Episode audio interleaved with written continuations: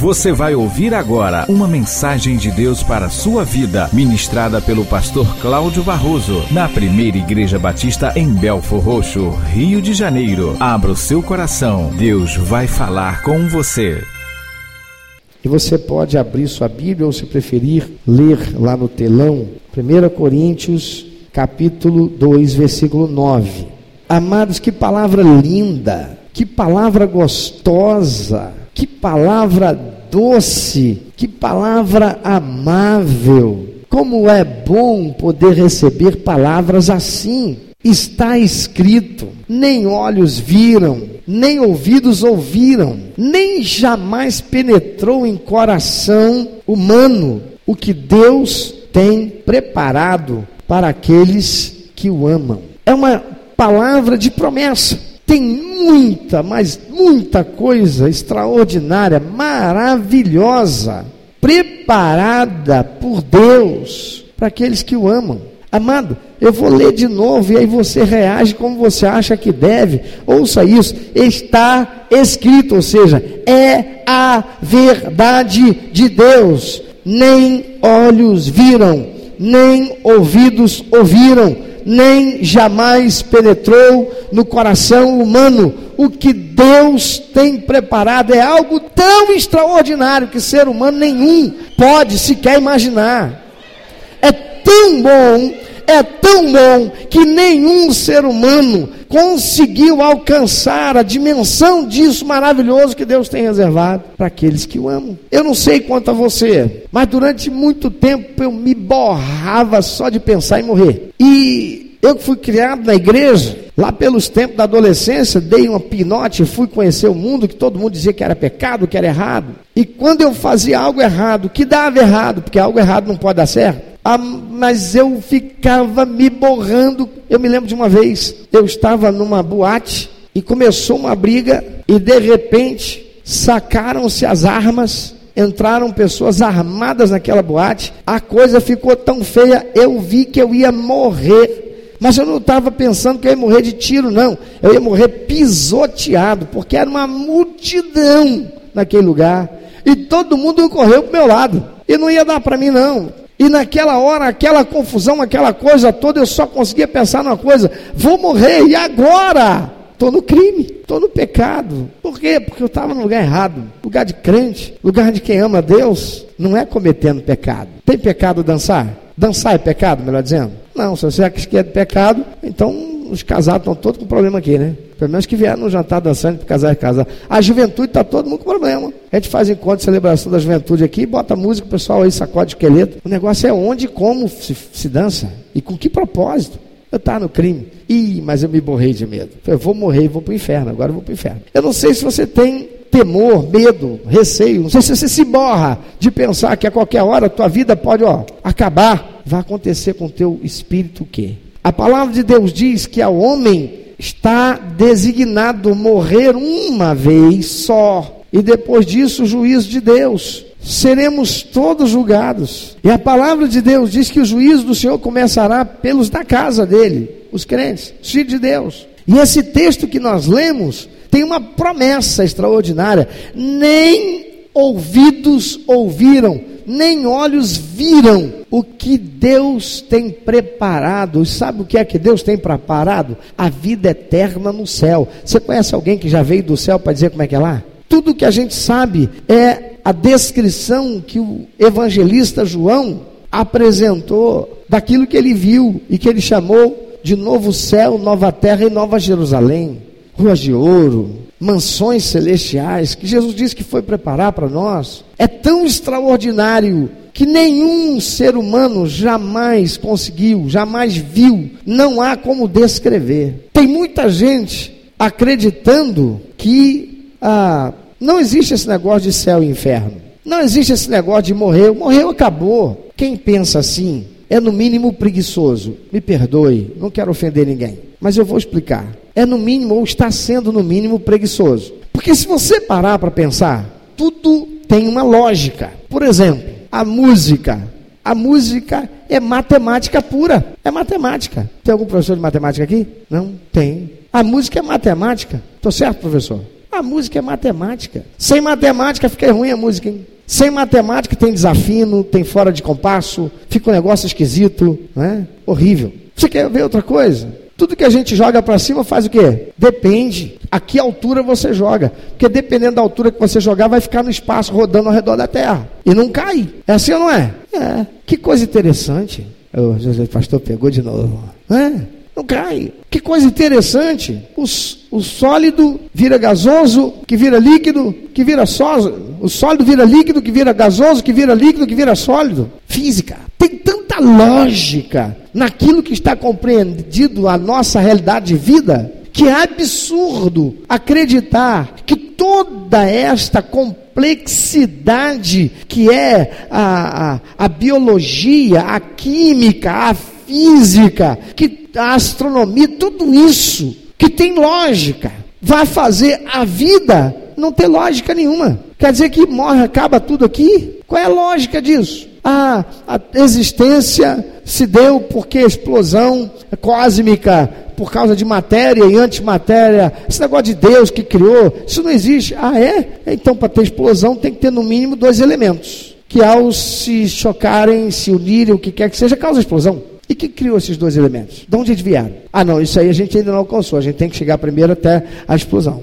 É muito mais fácil e preguiçoso não acreditar na existência de Deus, usando a própria ciência, usando a própria constatação das coisas que existem. A palavra de Deus diz que os céus manifestam a glória de Deus e o firmamento anuncia a obra das mãos dele, que foi ele que fez. Um dia faz declaração para outro dia a respeito das grandezas de Deus. Porque foi Deus que fez tudo. E se Ele fez tudo, tudo que Ele fez tem um propósito. E a palavra de Deus, a revelação dele, para nortear nossa existência aqui na terra, de modo a dar prazer ao coração dele, diz que todas as coisas existem com um propósito, nada foi feito sem um propósito. E quando nós olhamos Gênesis, lá na criação, nós vemos que Deus, quando criou esse mundo, ele criou com um propósito, e o propósito dele em criar esse mundo foi colocar o homem aqui na terra criar o ser humano. Para criar o ser humano, primeiro ele criou toda a estrutura de vida para que esse ser humano pudesse existir aqui. Ele criou a água, a terra seca, os animais, as plantas, tudo, para depois criar o homem. Ele fez tudo com lógica. Logo, a, o espírito que habita em nós, quando deixar esse corpo, naquilo que nós chamamos de morte, seja esta morte provocada ou causada por natural, pela própria natureza, ou por um acidente, ou por uma, uma ação trágica da realidade de vida, esse espírito vai deixar esse corpo. E a palavra de Deus diz que vai voltar para Deus e vai voltar para viver a eternidade com Deus. Há uma promessa de Deus para aqueles que o amam. Ele diz na sua palavra, e o apóstolo Paulo está repetindo o que o profeta Isaías disse lá no Antigo Testamento: nem olhos viram, nem ouvidos ouviram, nem jamais penetrou em coração humano o que Deus tem preparado para aqueles que o amam. Aqueles que amam a Deus vão para o céu viver eternidade com Ele. Aleluia. Mas amados, essa promessa não é para quem quer, não.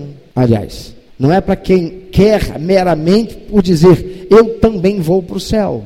É para todo aquele que quer. Mas essa palavra diz que é para todo aquele que quer ou para todo aquele que o ama? Ah, essa promessa é para todo aquele que o ama. Mas quem são então os que amam a Deus? Porque essa promessa não é para qualquer pessoa. É igual lá no Salmo 91, que começa dizendo assim: aquele que habita o esconderijo do Altíssimo, à sombra do Onipotente descansará. Dirá do Senhor: Tu és o meu Deus, o meu refúgio, a minha fortaleza, e em ti confiarei.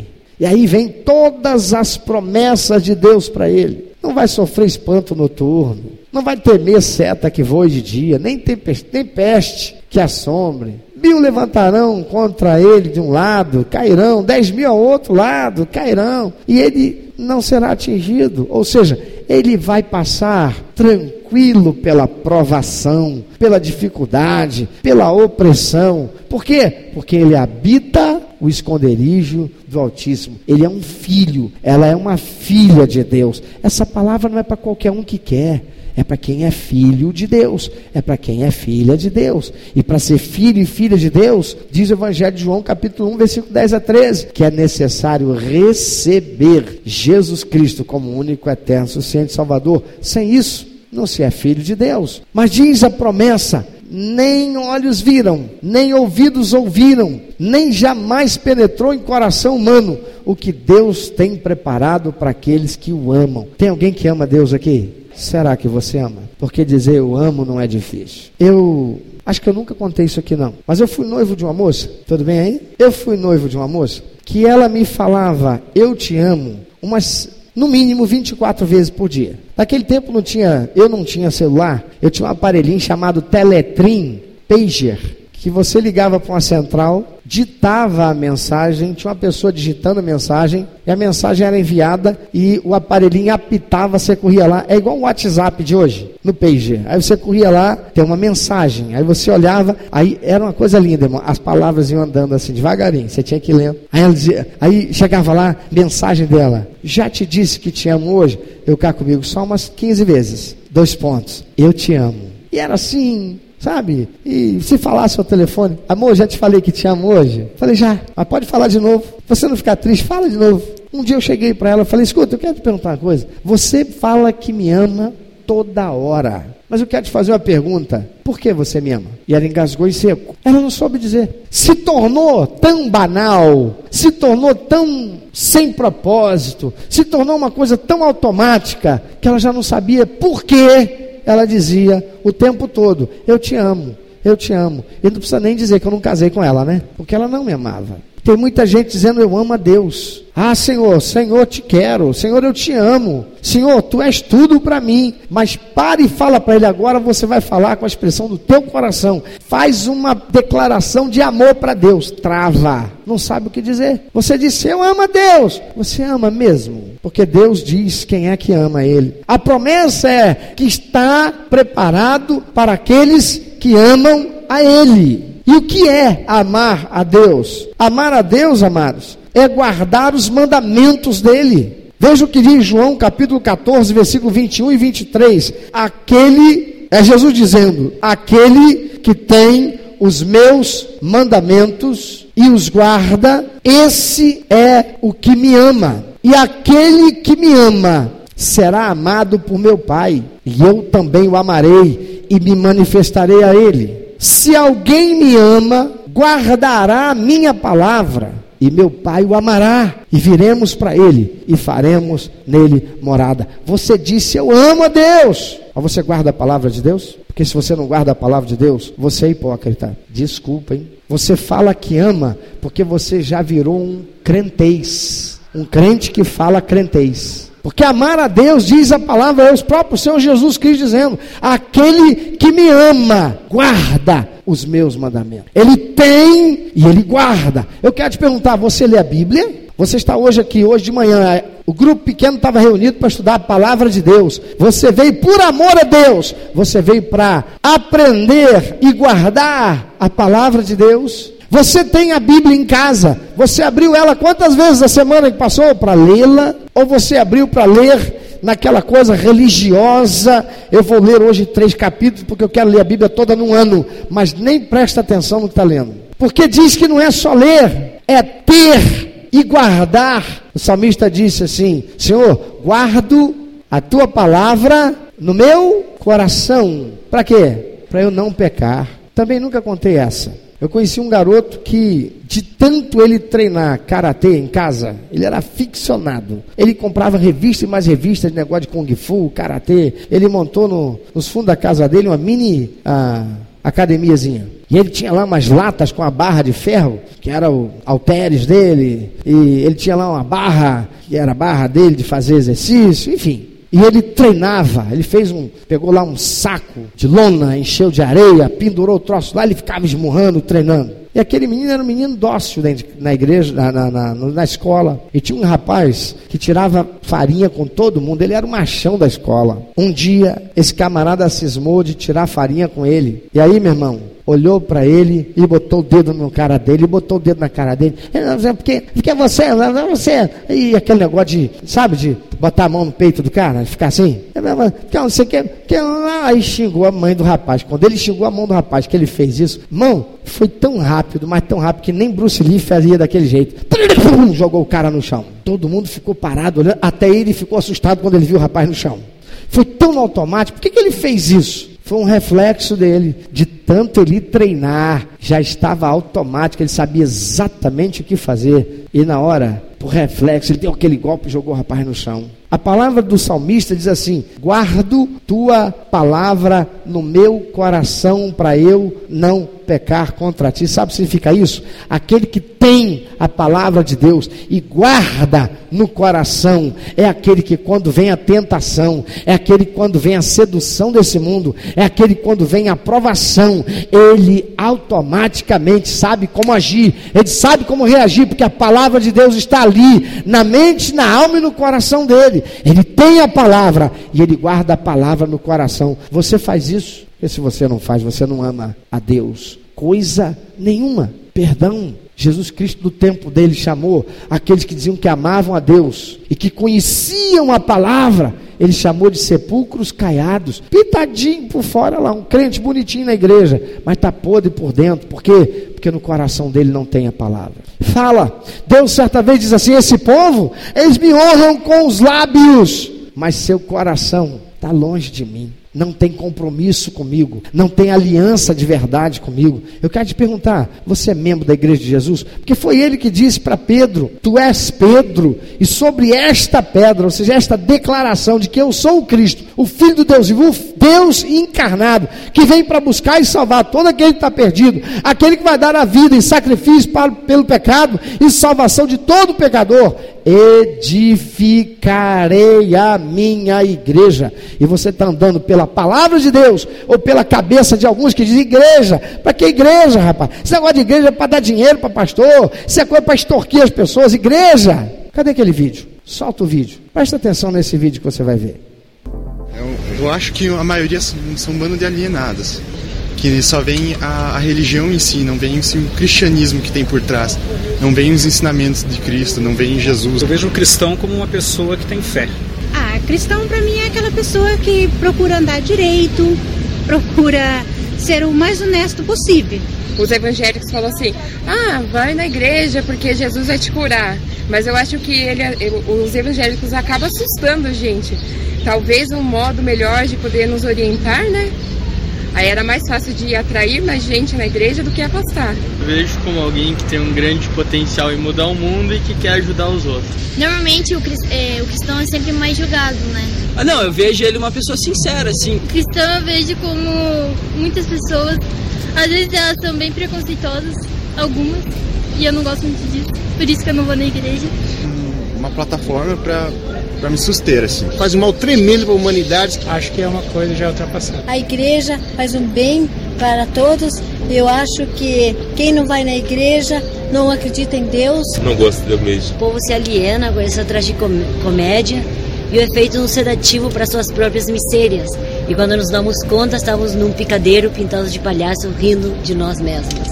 A igreja é só uma praca. Aí eu vejo que é muito bom pra gente. Manipuladora. Tem muita coisa errada. Mas eu sou totalmente contra. A gente vai lá pra, pra aprender. Um lugar pra gente visitar Deus, como se fosse a casa de Deus, entendeu? Parei de ir porque tinha cabelo verde, porque eu tenho piercing, porque eu tenho tatuagem, e as pessoas ficavam olhando e comentavam até que estava errado, que não podia, então se vocês não vão me, me receber na casa do Senhor, do jeito que eu sou, eu não vou mais frequentar. A cola que une os cristãos, que fazem os cristãos terem comunhão, é, é o amor de Jesus Cristo. E isso se chama igreja, verdadeiramente. Não a instituição, mas a comunhão de pessoas. Porque através do amor de Jesus nós temos comunhão com Jesus.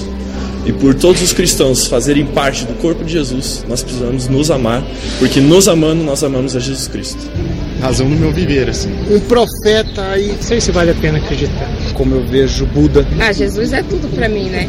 Uma pessoa que tem que fazer o bem. O cristão para mim é aquela pessoa fiel que segue a Cristo, né? Aquele que está sempre relacionado, ligado a Cristo. Uma luz na vida de, de muitos aí que, que estão ao redor, no trabalho, no colégio. São exemplos. O verdadeiro cristão é aquele ser iluminado. O cristão de hoje em dia, talvez de sempre, ah, para mim a maioria são falsos. São falsos cristãos. Por quê? Porque às vezes tem a Bíblia toda na cabeça, decorada, embaixo do braço, né? muitos aí com a Bíblia embaixo do braço, falam uma coisa e vivenciam outra. Então, para mim, isso é falsidade. Pessoas que acreditam em Deus. Uma pessoa qualquer, uma pessoa normal. Cristão é a pessoa que entendeu e foi atingida pelo amor de Jesus Cristo. Eu acho que quando o cristão entende que ele é Jesus Cristo na Terra, ele é uma pequena parte de Jesus Cristo na Terra. Ele consegue abranger, se relacionar com, com pessoas e pode é, gerar mais influência às pessoas que estão à volta dele. Então, para mim, o cristão é a pessoa que aceita Jesus como Senhor e Salvador, que entende o amor de Jesus e com isso ele se torna parte, uma pequena parte do corpo de Cristo. E assim ele pode influenciar quem está à volta dele. A igreja é o alicerce, é a força, é a pedra, é a rocha, aquilo que sustenta você na vida. Como sempre dizem, o corpo de Cristo, né, cara? Casa dos cristãos, mas aonde todo mundo é sempre muito bem-vindo. O grande comércio da fé é a enganação, a maioria delas. Na minha igreja, as pessoas fazem aquilo para catar dinheiro dos outros. Elas pegam dinheiro de propósito, colocam óleo na cabeça das pessoas para dizer que aquilo é verdade, para aquilo tudo é mentira, só para elas pegarem dinheiro e construírem coisas que não prestam, coisas que não precisam na sociedade. Que muitas vezes mais atrapalha do que ajuda o ser humano casa de Deus, onde você vai adorar Ele. Bom, acho que a igreja eu vejo como um refúgio. Hoje em dia o que eu vejo mais que igreja seria uma empresa. Bom, na verdade eu vejo como uma pessoa normal. Mas eles tentam arrastar a gente junto, sabe? De alguma maneira isso é meio estranho. Um fanatismo. Em geral, eu considero eles umas pessoas muito preconceituosas, assim. Ah, cara, é uma pessoa normal. Um cristão é uma pessoa indiferente. O cristão é uma pessoa que procura, vamos dizer assim, um apoio para não fazer coisas erradas. Pessoas que precisam de uma base para poder viver. Uma pessoa alienada. Pessoa, acho que normal, cara. Como pessoa alienada, como uma pessoa que segue uma religião, que acha que o que ele crê é fato. O cristão hoje é uma pessoa que está numa situação um tanto perdida. Ele é uma pessoa religiosa. O único povo cuja motivação é o amor. É a única maneira que você tem, tipo, se você tem um problema, você sempre chama, ai meu Deus, me ajuda, o meu Jesus, sei lá como é que fala. E foi uma pessoa muito boa que passou pelo mundo. Não sei nem se eu acredito que ele existiu um dia. E que me faz é, levantar todos os dias e eu tenho muita fé. Ele foi e continua sendo uma pessoa muito forte, assim, que... que é uma força maior, assim, sobre nós, que a gente tem que ter fé em alguma coisa. Então, serve para isso. É o que não pode faltar na vida do ser humano hoje. Eu vejo Jesus como meu irmão. Você não precisa acreditar que ele existiu propriamente, mas seguir os exemplos que estão na Bíblia, cara, uh, para mim é essencial. Aquele que fez o que ninguém fez. Morreu por mim e por você. Uma pessoa normal como qualquer outra. Não tenho ideia. Como uma pessoa que não é nada do que realmente falam que ele é um cara que a gente tem que crer nele pra gente poder fazer as coisas certas. E ele é muito importante pra gente fazer tudo certinho. Assim o mundo sendo melhor pra todo mundo. A base de tudo, né? Deixou de ser utilizado para essa mensagem de amor e passou a ser utilizado como um meio de arrecadar dinheiro das pessoas.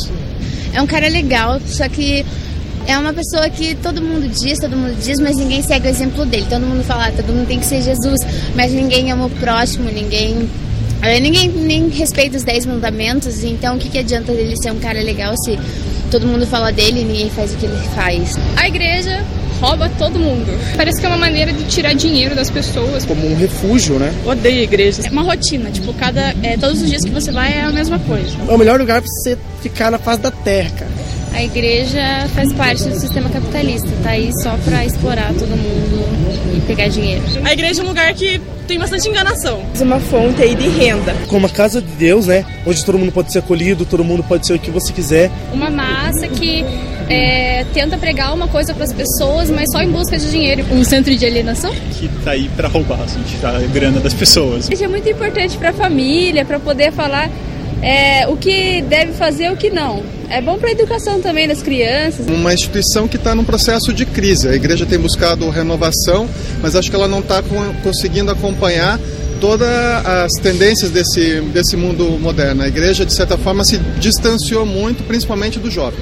Acabam fechando a mente das pessoas e acabam fazendo, julgando. Já vi, é, já fui chamado uma vez para ir no, numa igreja e bem no meio do culto o pastor começou a falar mal de homossexuais, assim, eu sei na hora da igreja, assim. Então eu acho que hoje em dia, grande maioria é, é ruim, tem mensagens pesadas e desnecessárias. Ele foi um cara. Tudo que eu faço envolve ele. Tudo que eu penso é primeiro ele. Tudo para mim na vida é primeiramente ele. É crer para continuar vivendo, né? Jesus eu vejo como um cara muito firmeza. É um cara que tá de braços abertos para você se você precisar. Jesus é a fonte de tudo. Jesus é a alegria. O único salvador, né, cara? Para mim, Jesus não existe, nunca existiu. Para mim, meu Deus sou eu mesma, eu acredito em mim. As coisas que acontecem na minha vida, eu acredito em mim mesma. Não existe Deus nem para nada, nem para ninguém. Tem gente sofrendo aqui na rua, vem te pedir por Deus. Deus não vai ajudar em nada. Bom, Jesus para mim é um modelo universal. Um filósofo muito bacana. Uma válvula de escape para muitos. É, uma válvula de escape é uma boa. É, é, bem, fugindo um pouquinho, é, eu fumo, fumo bastante maconha. E, cara, eu gosto muito que é uma parada que me, me me faz fugir, sabe? Me, é, me relaxa, me... é uma válvula de escape. Então, assim como eu tenho essa, essa droga, que é uma droga mesmo, é, muitos têm Jesus, que é uma coisa muito, muito mais simples, muito mais gostosa de ter. Então, eu admiro essas pessoas. Acho que Jesus, assim, é, no quesito mais sentimental, é uma coisa muito boa. Eu, eu, não, eu não tenho muita fé, mas é, é, acho uma coisa muito boa. Gosto bastante.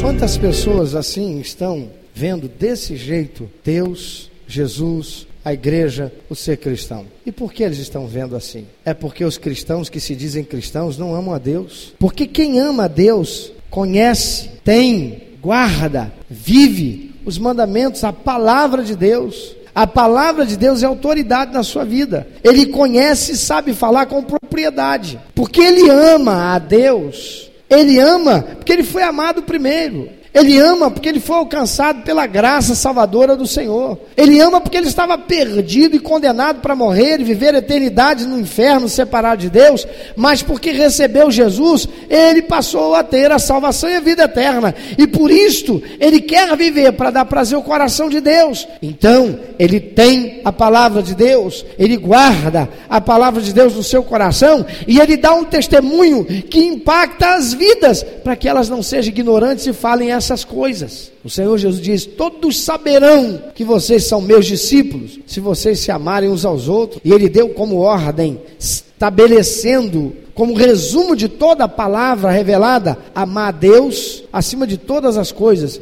e ao próximo como a si mesmo. Como é que você vai amar o próximo se você não conhece a palavra de Deus? Porque amar o próximo a partir do próximo, muitas vezes o que a gente quer é que ele morra. Porque o próximo machuca a gente, o próximo fere a gente, o próximo trai a gente, o próximo rouba da gente. Mas aquele que não conhece a palavra de Deus não conhece Deus. E a promessa de Deus é para aqueles que o amam. E amar a Deus é guardar, é ter e guardar os seus mandamentos, é ter e guardar a sua palavra. Você disse, eu amo a Deus. Eu perguntei, quem é que ama a Deus? Você disse, eu amo. Mas você tem e guarda a palavra de Deus? Você fez uma aliança com Jesus e com uma igreja. Você disse: Eu serei assíduo, eu estarei frequentando, eu estarei participando, eu estarei servindo. E você desaparece, você não aparece, você não serve, você esquenta o banco de vez em quando quando você vai à igreja. Isso é amar a Deus. E aí o mundo vê o cristianismo desse jeito, porque está vendo aqueles que dizem que amam a Deus viver isso que dá margem para eles falar isso daí. A promessa é que Deus tem preparado algo extraordinário para aqueles que o amam.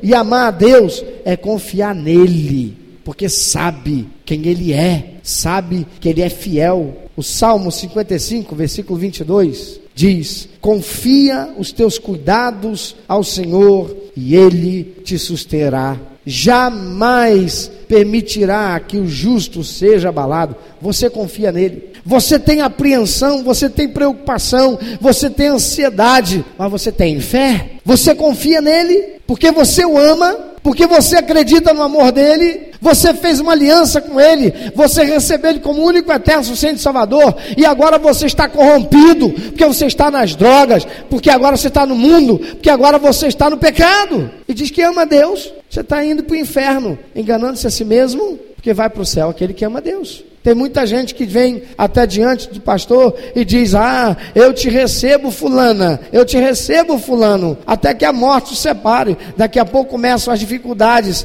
começam os problemas. Fez a promessa: Você me faça feliz ou me entristeça. Eu perseverei, perseverarei em ser fiel a você. Daqui a pouco, não, é, nós, ah, nós não conseguimos nos encaixar, nós temos incompatibilidade e separa. Não tem fidelidade. Aquele que ama, ele é fiel.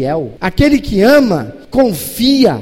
A palavra de Deus diz que o amor, aquele que ama, não suspeita mal. Não fica esperando o pior do outro. Quando você está vivendo um momento de crise, um momento de aflição, um momento de problema, seja ele da dimensão que for, você confia em Deus ou você fica ansioso, você nem dorme, você tem que usar medicamento para controlar a sua pressão arterial, você tem que usar medicamento para fazer controle de humor, porque senão você entra em depressão. Você confia em Deus? Você o ama? Porque essa promessa é para quem ama. E Jesus disse: haverá naquele dia muitos que dirão: Senhor, Senhor. E eu direi: Apartai de mim, vós, que praticais a iniquidade. Vocês me diziam, diziam que me amavam, mas vocês não tinham aliança comigo. Vocês viviam como qualquer um outro. Vocês viviam uma religiosidade. Vocês eram membros de uma igreja. Vocês frequentavam uma igreja. Vocês diziam que vocês me amavam. Mas onde é que estava a prática desse amor? Você ama Deus, porque quem ama Deus confia nele. Você tem confiado em Deus? A palavra do Senhor diz em Provérbios, capítulo 16, 20: O que atenta para o ensino acha o bem, e o que confia no Senhor, esse é feliz. E por que, que ele confia no Senhor? Porque ele atenta para o ensino da palavra de Deus. Deus disse, então vai ser assim, porque Deus é fiel e eu confio nele. Deus é fiel, é fiel, é lindo para cantar e para viver. Você tem vivido isso? Na hora que teu marido diz estou indo embora, você persevera, permanece fiel, você permanece firme, você confia no Senhor. Na hora que diz vão mandar um monte de gente embora. Você volta para casa cabisbaixo, angustiado, coração batendo forte, porque você e agora, como é que vai ser? Como é que eu vou pagar as minhas contas? Como é que eu vou sustentar a minha família? Ou você confia no Senhor? Você está desempregado, nada aconteceu ainda, e você está se descabelando, não sabe o que fazer. Aí, você confia no Senhor? Isaías capítulo 36, perdão, 26, versículo 3, diz a palavra: Tu, Senhor, conservarás em perfeita paz aquele cujo propósito é firme, porque ele confia em ti. Você tem um propósito firme com o Senhor? Ou você daqui a pouco está lá, não, é porque a carne é fraca. Você tem um propósito firme no Senhor? Ou você vive oscilando? Você veio uma frente um dia e disse: Eu vou, eu estou fazendo uma aliança com o Senhor. Você é firme, foi firme naquele propósito? Ou você se tornou alguém que vem à igreja nos cultos de domingo? Porque só ama a Deus quem é firme no propósito, confia em Deus. Amar a Deus é ter e guardar os mandamentos do Senhor e viver por eles. Amar a Deus é confiar em Deus, porque sabe que Ele é fiel crer nele, apesar das circunstâncias. Amar a Deus é fazer a vontade de Deus. A palavra de Deus diz em Mateus capítulo 7, versículo 21, é o Senhor Jesus dizendo: Nem todo o que me diz Senhor, Senhor, eu poderia dizer aqui, nem todo o que me diz eu amo a Deus, eu amo Jesus, entrará no reino dos céus, mas aquele que faz a vontade do meu Pai que está nos céus. Você está fazendo a vontade do Pai. A vontade do Pai é que você seja honesto. Você tem honestidade? Você é honesto nas suas transações? Você é honesto no teu relacionamento conjugal? Você é honesto com teu patrão? Tem empregado, crente, que panha caixa de clipe e leva para casa. O que é clipe? Clipe é roubo. Você já roubou clipe do seu patrão? Eu já. Com tristeza eu digo isso que no meu passado eu fiz isso. Eu fui ladrão. Ah, isso aqui não é roubo. Tem muito aqui na empresa. O patrão deu? Não, é roubo. Uma caixazinha de clipe. Você pegou a caneta, porque lá é a requisição. Aí faz requisição de várias canetas e pega uma e leva uma para você? Ou mais de uma? É roubo. Ser honesto. A paz de Deus diz que aquele que não sabe ser fiel no pouco, não saberá no muito. Fazer a vontade de Deus é ser sincero e verdadeiro. Fazer a vontade de Deus é dar testemunho fiel. As pessoas olham para você e dizem que você ama Deus, que você é fiel. Fazer a vontade de Deus é ter e guardar a palavra de Deus, para não pecar contra Deus nem contra o próximo. Fazer a vontade de Deus é amar o próximo como a si mesmo. Você ama? Alguns estavam achando interessante na sábado retrasado que eu estava com a camisa que dizia farinha pouco, meu irmão primeiro. Você é assim? Farinha pouca, teu irmão primeiro, teu próximo, você ama o teu próximo. Tem uma família precisando de uma geladeira. Lá na tua casa não está faltando. Mas você está pensando naquele dinheiro que você guardou para você levar a sua família na praia. Mas sua família pode ficar em casa no ar-condicionado que você tem. Mas tem uma família sem geladeira. Você está amando? Você tem carro. E tem irmãozinho na igreja que para voltar, principalmente num culto de domingo à noite, ele mora lá próximo da onde você mora, no mesmo bairro ou no bairro vizinho. Você dá carona para ele? Ou pensa, ah, vai sair da minha rota. Você termina aqui, faz de conta e foge para você não ter o incômodo de dar carona para o seu irmão. Você faz a vontade de Deus. O Senhor Jesus diz: edificarei a minha igreja. O Senhor Jesus deu uma ordenança. Você me recebeu como Salvador e Senhor. Então você precisa ser batizado. Ser batizado é ser integrado, é passar a fazer parte e ter comunhão com o corpo de Cristo, a igreja. Você só vem e frequenta a igreja, você é membro do corpo. Ou você é daquele que sempre coloca desculpa e dá justificativa pelas falhas de alguém que falhou, que te entristeceu, ou que deu mau exemplo e testemunho, para que você não seja quem ama a Deus, faz a vontade dele. E a vontade dele é que ninguém se perca. Ele diz na palavra: amar ao próximo como a si mesmo. Por isso Jesus Cristo disse: agora, vocês por onde vocês forem, façam discípulos. Jesus não disse façam crentes.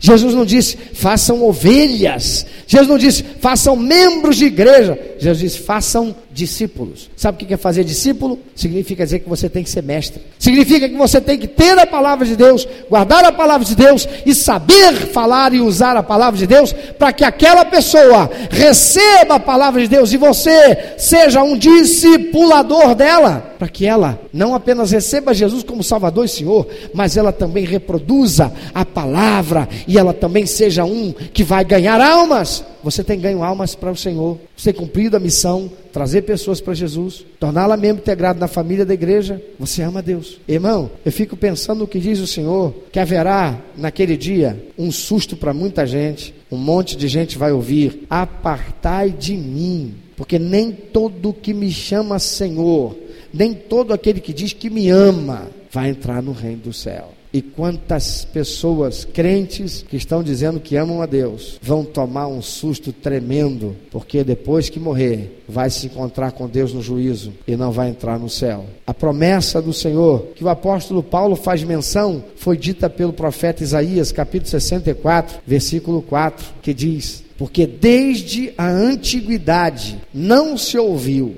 nem com ouvidos se percebeu, nem com os olhos se viu Deus além de ti que trabalha para aquele que nele espera. Tem muita gente esperando que Deus abençoe. Tem muita gente entregando oferta, esperando que Deus abençoe. Tem muita gente entregando dízimo, esperando que Deus abençoe, mas não tem um coração puro e não tem as mãos limpas. Não ama a Deus. Está barganhando com Deus. Está fazendo troca com Deus. Está enganando a si mesmo. Você ama a Deus? Porque a promessa de Deus é que o Senhor tem preparado algo extraordinário que ninguém viu, que ninguém ouviu, de tão extraordinário é incapaz de compreender e alcançar a dimensão do que está reservado no céu. Mas para aquele que ama, pensa um pouquinho sobre isso. Você disse lá no começo, eu perguntei: quem é que ama? E você disse: Eu amo a Deus. Você ama? Você pode agora abrir sua boca de novo e dizer: Eu amo a Deus? Eu pergunto de novo: quem é que ama a Deus? Você teria coragem de dizer: Eu amo a Deus, porque eu tenho e guardo a palavra de Deus no meu coração. Tem gente que é crente há 15 anos, nunca leu a Bíblia toda. Tem gente que é crente há cinco anos, nunca leu a Bíblia toda, sequer o Evangelho. Como é que pode ter e guardar a palavra do Senhor? Tem gente que passa o ano todo, vai no, na igreja para estudar a palavra de Deus, ou foi duas, três, cinco, dez, quinze vezes no ano todo. Costuma, costuma e gosta de frequentar os cultos da noite. São mais assim, são mais assado, é mais fresquinho. Ah, domingo é dia de descansar. Domingo não é dia de ficar socado dentro da igreja. E não é mesmo. Deus não quer ninguém socado dentro da igreja. Deus espera que você tenha e guarde os mandamentos dele, senão você não ama. Você diz que eu amo a Deus, você tem coragem agora de dizer, eu te pergunto, quem é que ama a Deus? Você tem coragem de dizer, eu amo, porque além de ter e guardar a palavra de Deus, eu confio em Deus quando eu tenho crise, problema, dificuldade. Eu não fico apreensivo, eu não fico ansioso, eu não fico sem dormir, eu não passo mal, eu não fico com problema de constipação intestinal. Eu espero no Senhor e confio nele. Eu pergunto de novo: quem que ama a Deus? Você tem coragem de dizer que eu amo? Porque eu faço a vontade de Deus. Você tem feito a vontade de Deus. Porque quem ama a Deus tem e guarda a palavra do Senhor para dar testemunho. Quem ama o Senhor, confia nele, descansa nele, sabe que ele é fiel, conhece as promessas dele, porque tem e guarda a palavra dele. Então, descansa na fidelidade dele, nas promessas que ele fez. Quem ama Deus, faz a vontade dele, traz pessoas para Jesus, dá testemunho do Evangelho, está incomodado pela maneira como as coisas estão aqui em Belfort Roxo, como estão no estado do Rio de Janeiro, como estão no Brasil, está incomodado de que não há segurança, de que não há educação, de que não há respeito às pessoas, está incomodado com a corrupção, e mais do que abrir a boca e ficar falando, é um militante, mas não é um militante que vai para as ruas meramente, é um militante que vai para o joelho para clamar, para buscar a Deus, para orar, para interceder e levanta para dar testemunho de vida, de compromisso ético, moral e verdadeiro. A palavra de Deus, porque tem e guarda a palavra de Deus. Guardei a tua palavra no meu coração, para eu não pecar contra ti, diz o salmista. Meu amado ouvinte, você que ouviu esta mensagem, se Deus tem falado ao seu coração, se você foi constrangido pelo Espírito Santo e quer compartilhar isso conosco, quer que nós estejamos orando por você. Se você quer nos informar que você recebeu Jesus como teu único, eterno e suficiente Salvador, se você quer saber um pouco mais a respeito do que fazer para dar prazer ao coração de Deus e viver a vida que o Senhor tem reservado para você, vida de paz, de equilíbrio, de satisfação, entre em contato conosco. Ligue para nós. Anote, por favor, é 21 2761 1059 21 2761 1059. Entre em contato conosco. Deus quer continuar falando com você.